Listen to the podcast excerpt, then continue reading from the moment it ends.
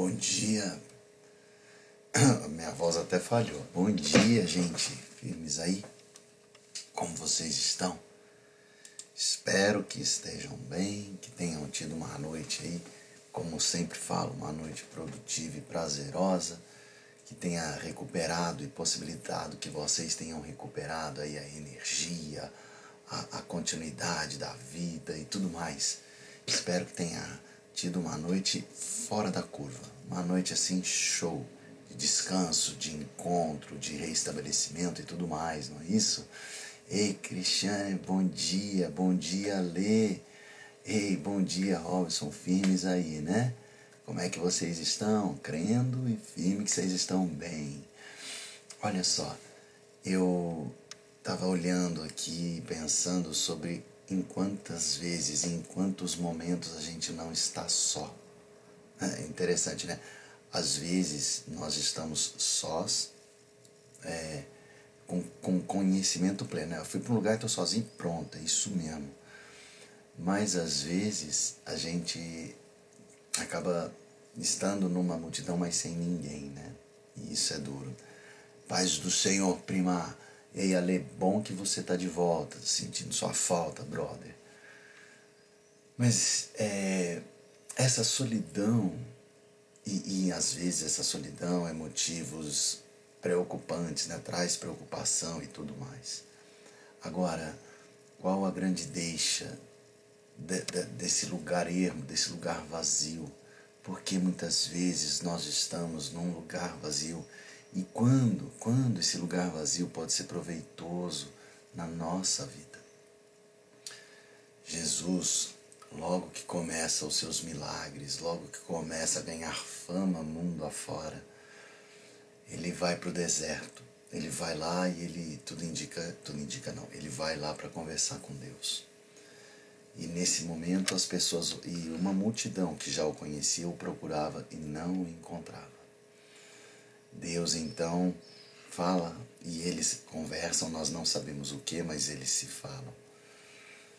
E, enfim, ele foi para o deserto e logo depois saiu. Saiu e a mensagem que ele trouxe é a seguinte: que ele deveria sair daquele lugar porque ele precisava levar as boas novas. E foi, como de fato foi, levar as boas novas. O ato imediatamente é, é subsequente, o ato seguinte na trajetória de Jesus foi uma pesca maravilhosa, um milagre extraordinário. Alguns homens estavam pescando e, por conta do direcionamento de Jesus, eles tiveram uma pesca extraordinária.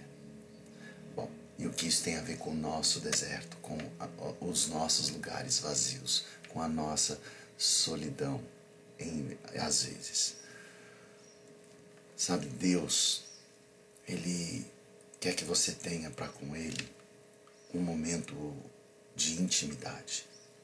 Ele quer que você seja para com Ele um momento e você tenha para com Ele um momento único. Deus deseja que você tenha no deserto uma conversa com Ele. Jesus, ele foi para o deserto por um motivo porque ele queria ter intimidade com o Pai. Nós precisamos buscar essa intimidade com o Pai. Nós precisamos buscar esse momento com Deus. E esse momento com Deus, ele nunca vai acontecer em plenitude, porquanto nós estivermos envolvidos na multidão, preocupados com as mensagens do nosso celular, olhando os vídeos. Não. Esse momento vai acontecer quando nós nos desligamos de tudo e de todos. Literalmente falando, vamos para um deserto. Tem nada, tem ninguém. Só sou eu e o meu Criador. E aí é a oportunidade que eu tenho para derramar no colo do meu Pai todas as minhas dores, todos os meus sonhos, todo o meu eu.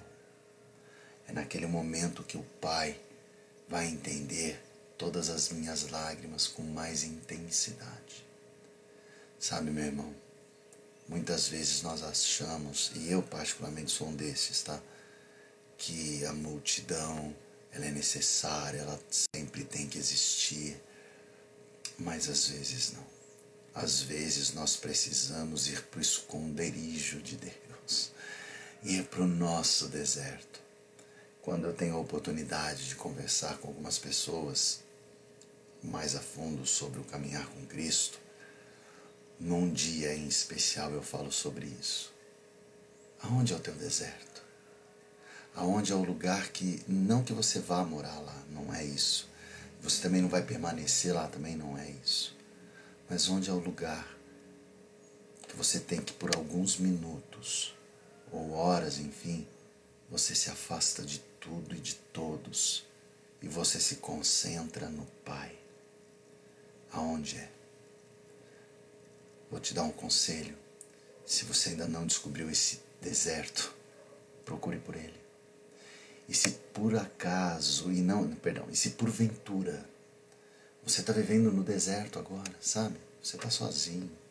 Por mais que você esteja acompanhado, você está sozinho. Talvez Deus esteja te chamando para essa conversa.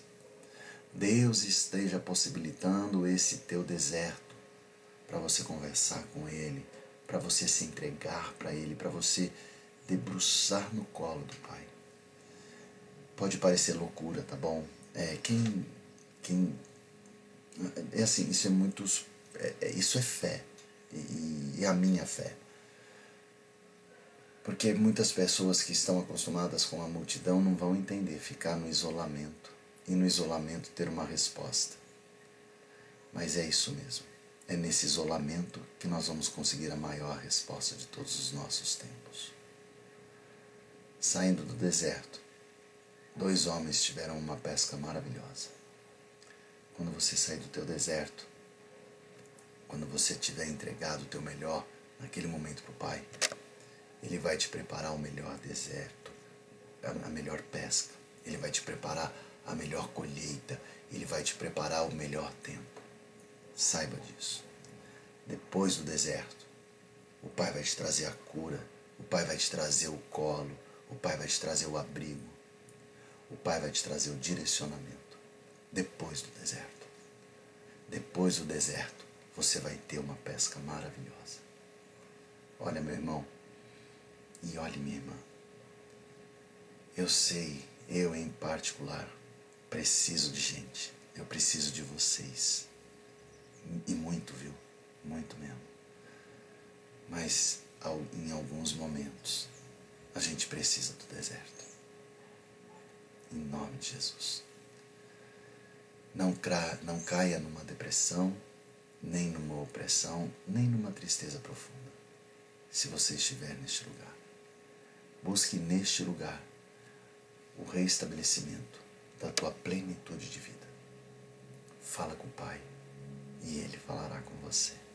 Em nome de Jesus. Tá bom? Tenha um deserto todos os dias e caminhe com esse Deus maravilhoso. Vou orar pela tua vida agora, Pelo teu dia. Ora comigo.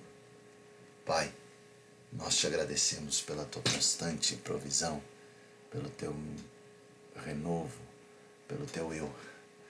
Porque mesmo quando estamos no deserto, ainda ali o Senhor é suficiente é pleno, é absoluto.